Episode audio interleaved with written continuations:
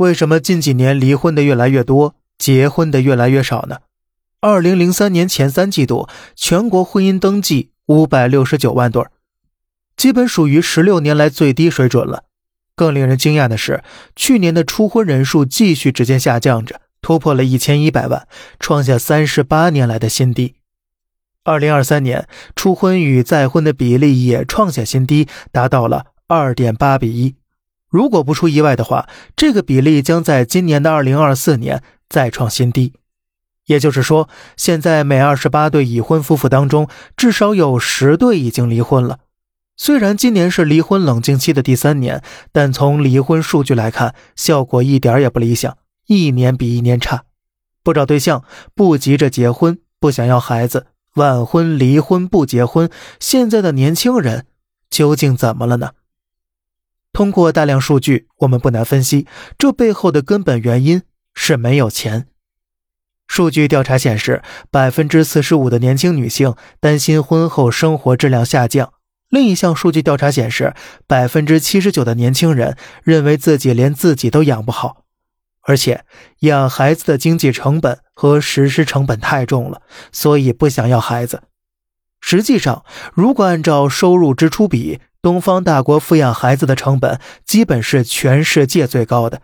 不仅抚养孩子的成本最高，就连结婚的必需品房子也从1999年的均价1800元上涨到了2019年的均价8500元。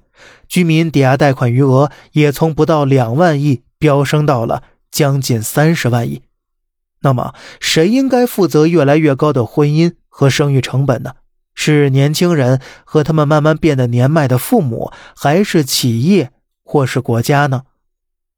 在经济不那么发达之前，婚姻和抚养孩子不花太多钱。为什么现在经济发展，生活更好了，反而越来越结不起婚，养不起孩子了呢？多子多福，养儿防老，为什么今天又成了年轻父母的软肋了呢？事实上，诺贝尔经济学奖得主加里贝克尔。在其作品《家庭论》当中，对所有问题都进行了深入分析。他的结论是：婚姻的基础不是因为爱，而是因为利益相关。婚姻的本质是建立一个新的利益联盟，婚后妻子和丈夫遵循互补效应、相互付出、各取所需的契约精神。作为一个危险的综合经济体，家庭不仅是一个消费主体，也是一个生产投资主体。在古代的农业社会，丈夫除了负责生产之外，还有义务保护妻子，而妻子的首要任务是帮助丈夫繁衍后代，并兼顾洗衣、烹饪、纺织等家务。然而啊，基于婚姻关系的男女分工在现代社会面临着前所未有的挑战。如今，几乎所有家庭，无论是世界上任何发达国家还是欠发达国家。都成为了另一个与农业社会完全不同的社会组织。如今，男人可以用洗衣机和外出吃饭代替妻子的责任，而女人呢，也可以选择坐出租车或找搬家公司和修理工代替丈夫的责任。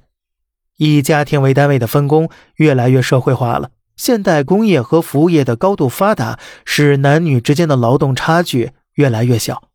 特别是女性收入和报酬回报率的不断提高，使得婚姻收益率不断的下降，而离婚的吸引力则正好相反。也就是说呀，只有男性在农业社会拥有的最高生产力不断被打破，而女性仍然牢牢掌握着生育权。夫妻其基本责任发生改变后，家庭男女基本互补功能也逐渐降低了，婚姻契约精神逐渐的丧失其约束力。当然了，这种发展的结果并不完全是坏的。当基本生产单位家庭被剥削之时，挤压释放的生产力红利将释放到整个社会。例如，近二三十年来，东方大国经济的快速发展，离不开男性家庭分工的解放，也离不开女性摆脱家庭的原始束缚，充分涌入社会就业形成的巨大人口红利。因此啊，从这种角度来看呢。社会发展导致的年轻人不愿结婚生子的问题，自然应该由社会来解决，年轻人不应自己去解决。不过幸运的是，东方大国的家庭福利支出仅占居民总收入的百分之零点二，距离发达国家百分之一点七的福利支出还是有很大的改善空间的。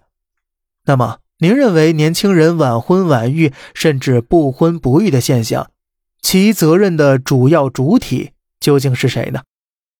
好了，这里是小胖侃大山，每天早上七点与您分享一些这世上发生的事儿，观点来自网络，咱们下期再见，拜拜。